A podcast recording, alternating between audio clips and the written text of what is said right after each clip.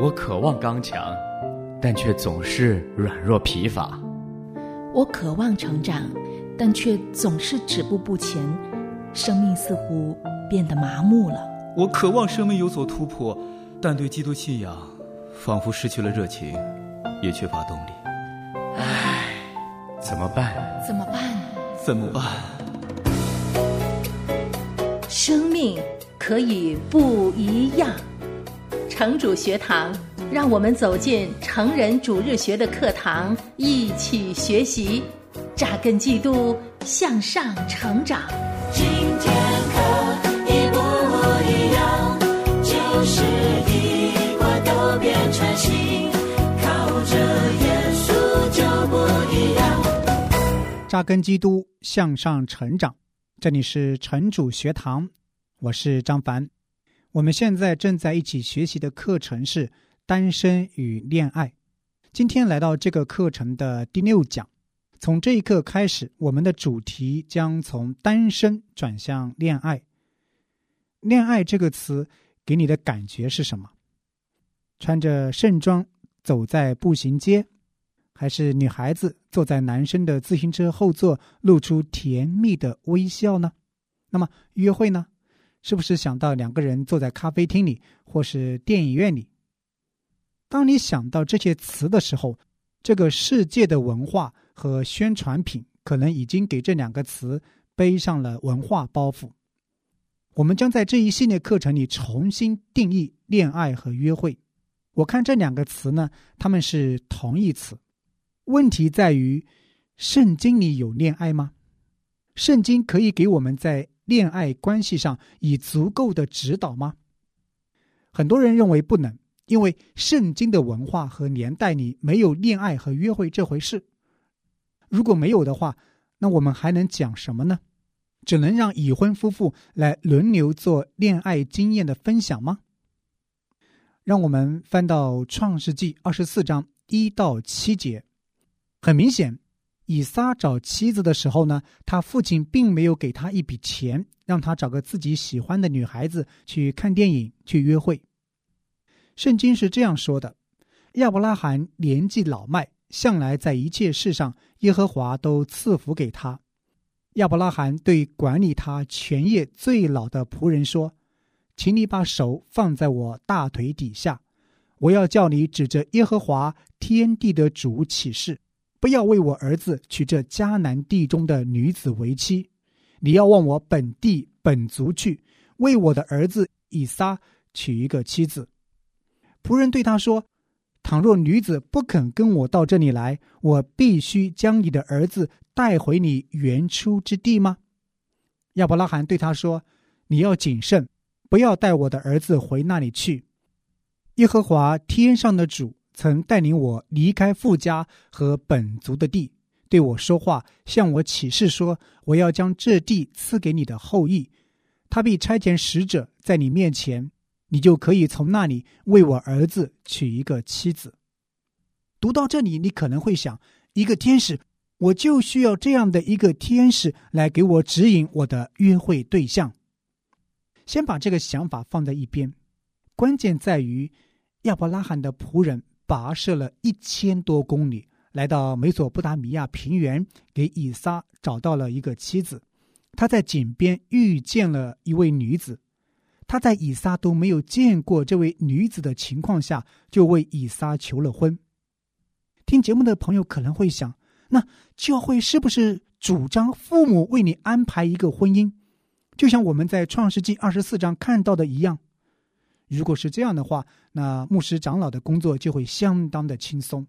那放心，虽然被父母安排终身大事这样的情况在全世界都普遍存在，虽然圣经也描述了这样的婚姻，但这不是圣经所要求的。所以在此之前，我们先需要了解一下从单身到结婚这一状态的改变。在过去一百年当中发生了怎样的改变？这会如何影响到我们看待恋爱和约会？一百年来，约会的文化发生了很大的变迁。在美国新墨西哥大学的文化教授叫伯利，他写了一本书，来对美国文化中恋爱和约会文化变迁做出了研究。过去一百年，美国社会的恋爱文化变迁，其实呢也影响了整个世界，尤其是中国社会的过去五十年。我们可以来看一下他的研究结果，想想他的每个年代可以对应到中国的哪个年代。首先是二十世纪初，差不多一个世纪以前，在二十世纪初期的美国呢，年轻人要约会的话，第一次只能在他父母家里的客厅里见面。如果第一次见面大家都互相满意的话，他们可以到前院或者阳台约会。但是永远要在女方父母的视线底下，这样一个过程是为了保护女孩子，也为了保持双方关系的纯洁。到二十年代的时候，就是二十世纪二十年代的时候，城市化进程给到年轻人在家庭以外场合约会的机会，所以年轻人可以到餐馆、到电影院和舞厅里面见面，私下的。非正式的约会开始变得普遍。到三十年代，随着汽车的发明和普及，约会变得越来越自由，也离父母的家越来越远。金钱开始在约会关系中扮演一个重要的角色。如果一个男士在追求一位女士的时候可以多花点钱，开车去有趣的地方，他就可以期待某些回报，比如说。身体上的接触，来到了上个世纪，就是二十世纪的六十年代。到六十年代的时候，女权主义运动和性解放运动开始登上舞台，婚前性行为开始变得普遍，色情杂志开始出现在零售场合，无过错离婚被法律许可，也就是说，离婚不再需要证明任何一方有过错。与此同时呢，性行为、约会、结婚、生孩子这几件事开始出现剥离，他们之间不再有严格的先后关系，男女关系开始让人混淆，婚姻也变成了个人选择。我们在讲到这些的时候，并不是建议大家要回到一个世纪以前，照着二十世纪初的做法来约会。只是想告诉大家，只是想告诉你，在流行文化中很正常的事情，并不等于正确。也是想告诉你，我们对约会、我们对恋爱的认识是被这个世界大大影响的，所以我们不能任由这个世界来告诉我们该如何约会，而是要主动的去圣经当中寻找相关的原则。在罗马书十二章第二节。保罗提醒我们说：“不要效法这个世界，只要心意更新而变化，叫你们查验何为神的善良、纯全、可喜悦的旨意。”我们有责任采取主动更新自己的心意，去查验神的心意。在开始整个系列的恋爱内容以前呢，我们先要明白恋爱是什么。我对“恋爱”这个词的一句话定义是。恋爱是一男一女之间的关系，他们透过这个关系积极主动的寻求进入婚姻，这是一个目标很明确的关系，目的就是发现神的旨意是否带领两个人结婚。听到这样的一个定义，你可能会有问题。等一等，两个人积极主动的寻求进入婚姻。他们如果不先尝尝婚姻的滋味，怎么知道能不能进入婚姻呢？也有人会问：我们怎么知道进入婚姻后两个人会不会发现彼此之间其实非常不合适呢？所以，我们应该在没有结婚前先试着结婚，对不对？试婚。放心，这个定义呢，只是给我们以后的讨论设置一个框架。我们会根据这个定义进行一系列话题的探讨。等到我们课程结束的时候，你可能会发现你的问题都已经得到了解答。如果恋爱是两个人积极主动的寻求进入婚姻的关系，那是不是意味着说，结婚是恋爱关系的终点。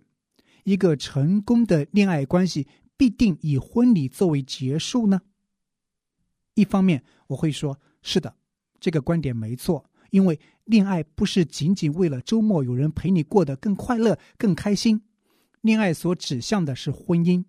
但是呢，从另一方面，我会说不是的，结婚并不一定是恋爱关系的终点，因为目的是发现和确定神是否带领他们进入婚姻。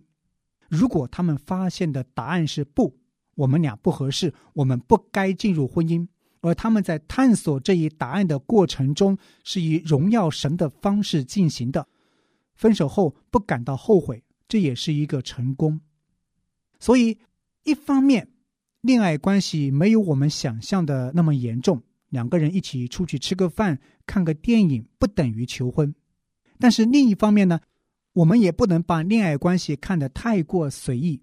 虽然恋爱关系不保证最后一定会结婚，但是这也是一个彼此委身的关系。两个人不是在玩游戏，或是一般的交朋友。而是在严肃的考虑是否应该共同度过余生，所以恋爱关系是一对一的，也是排他的。现在我们知道了恋爱的定义，接下来的问题是：我是否可以开始与其他基督徒约会呢？这个问题等于是在说我是否合适进入婚姻呢？因为。恋爱是以婚姻为目的的，我们可以想象，有一些情况或者人生的某个阶段是不适合去谈恋爱的，因为他要将精力放在一些更重要的事情上。如果这个人是一个刚刚信主的人，需要在信仰上扎根，他应该最好是花时间来使自己的信仰更加成熟。他可能需要圣经辅导来克服生命中的某些罪。比如说，沉迷于色情、有暴力倾向等等，他们也可能需要专心在工作或者事业上，以便帮助自己经济上的独立，或是消灭自己目前的债务，而不是在还没有办法独立的时候就开始探讨婚姻，这会给自己的未来生活带来很大的麻烦。当然，我要提醒的是，我们不是要等到自己。或者对方完美的时候才开始恋爱，因为我们都是不完美的，而且婚姻也会使我们成圣，与我们有益，并且给我们带来医治。但是呢，我们同时也要对自己诚实，预备好自己能够与另一个人的生命合并。对亲密关系的渴望，必须在智慧的掌控之下。接下来，我们看一看基督徒恋爱和世俗的恋爱。有何不同？基督徒的婚姻是能够与一位异性，也就是你的配偶，建立情感上和身体上的亲密关系。所以，基督徒恋爱关系的目的不是为了现在的亲密，而是为了将来的亲密关系，也就是婚姻中的亲密关系。而世俗的恋爱哲学呢，不但主张可以有多个亲密关系。也主张通过亲密关系去发现哪个是你真正合适的伴侣。世俗的恋爱哲学认为，亲密关系可以帮助你发现什么是你需要的。世俗的恋爱哲学主张，恋爱就是过夫妻一样的生活嘛，很早就会互称老公老婆，对不对？还没有结婚，甚至就会住在一起，以决定将来是否会结婚。世俗的恋爱哲学认为，人可以靠着自己败坏的理性来判断我们的结婚对象。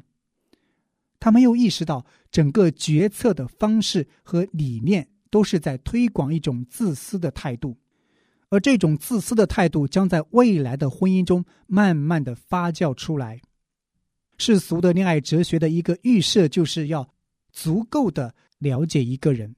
你必须单独的与他花大量的时间在一起，而基督徒的恋爱哲学呢，则在恋爱的早期更重视、更关注在集体生活中的时间。这样呢，弟兄和姐妹会受到保护，避免过早进入亲密关系的试探。基督徒的恋爱哲学是互补论的，互补论是基督教信仰对男女关系的陈述。神造人的时候是造男造女，男女都是按着神的形象所造，完全平等，却又在家庭和教会中扮演不同的角色。世俗的恋爱哲学是平权主义的，男女不但平等，而且角色也一样，对对方的期待呢也一样。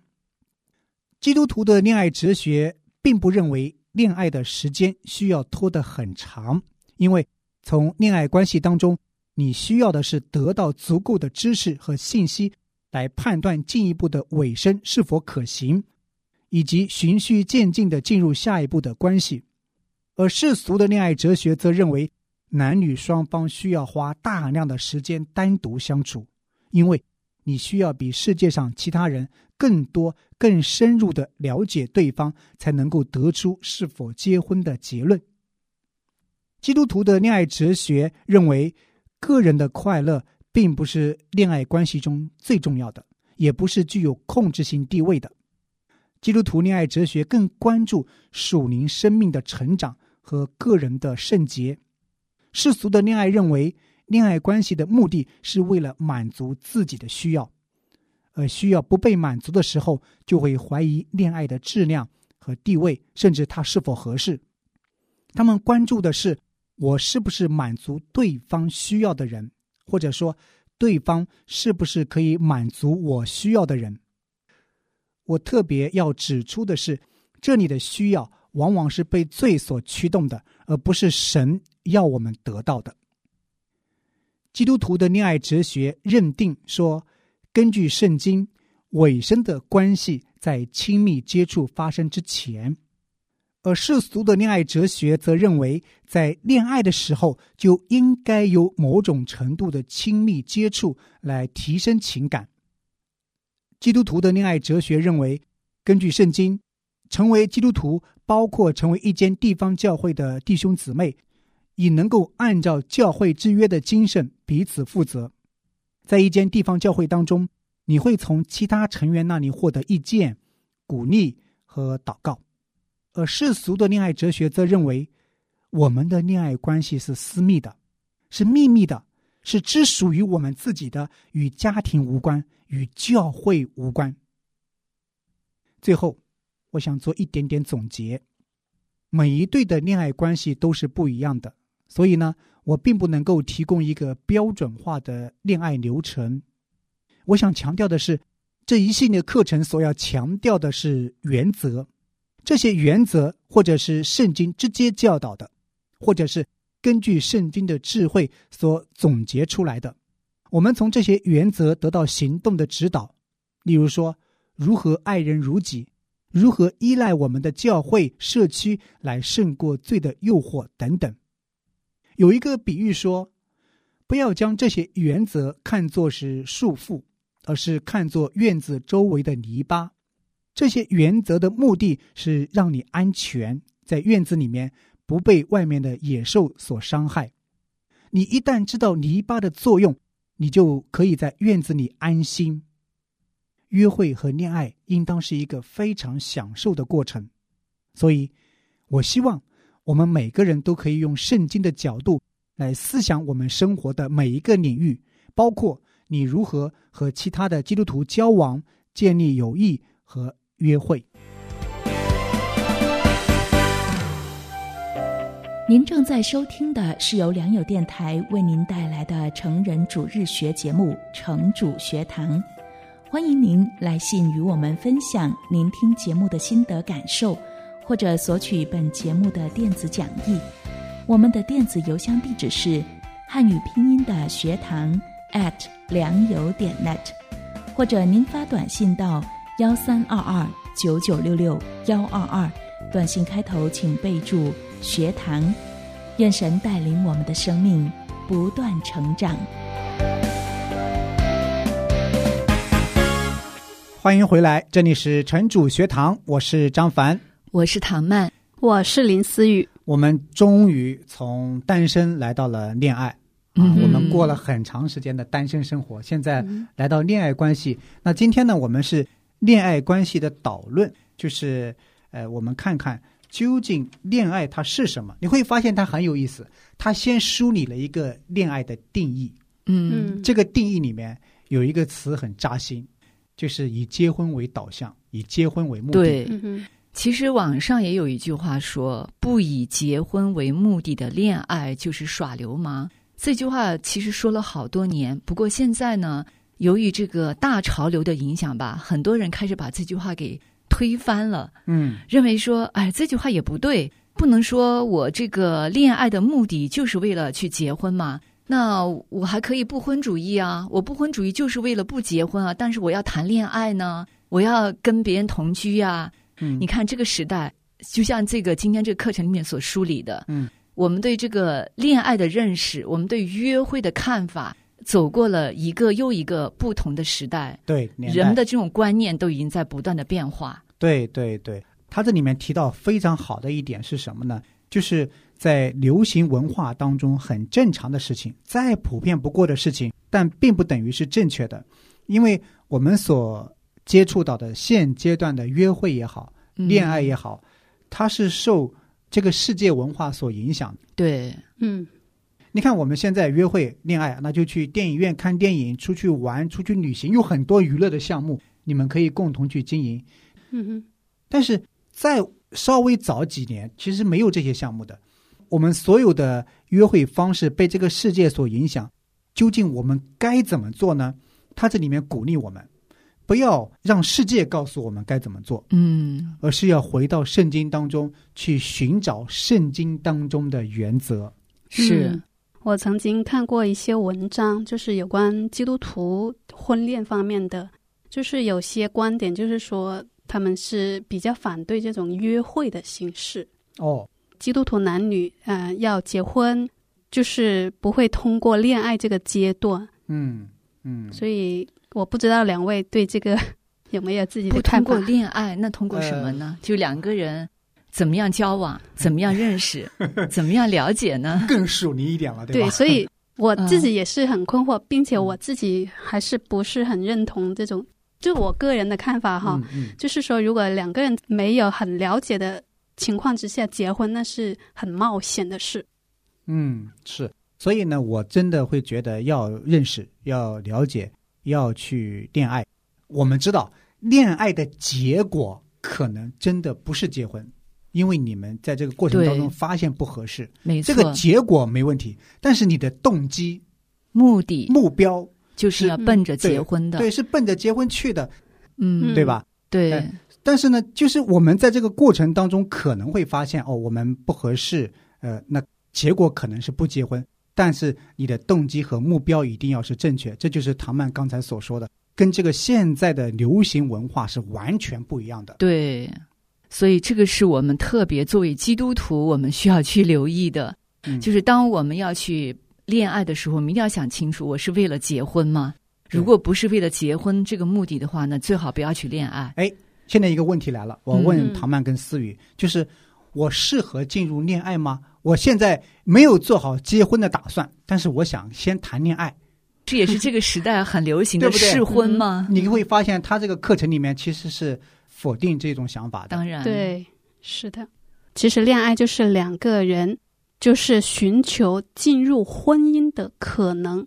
那当然，这个可能性呢，一个是确定的，嗯，另外一个就是否定的。否定的。哇，思雨的定义非常好，就是什么叫恋爱呢？恋爱就是嗯一男一女寻求进入婚姻的可能，这个过程叫恋爱。嗯，那寻求的结果可能是肯定的，哇，我们结婚了；寻求的结果也可能是否定的，那就没有结婚嘛，就分手了。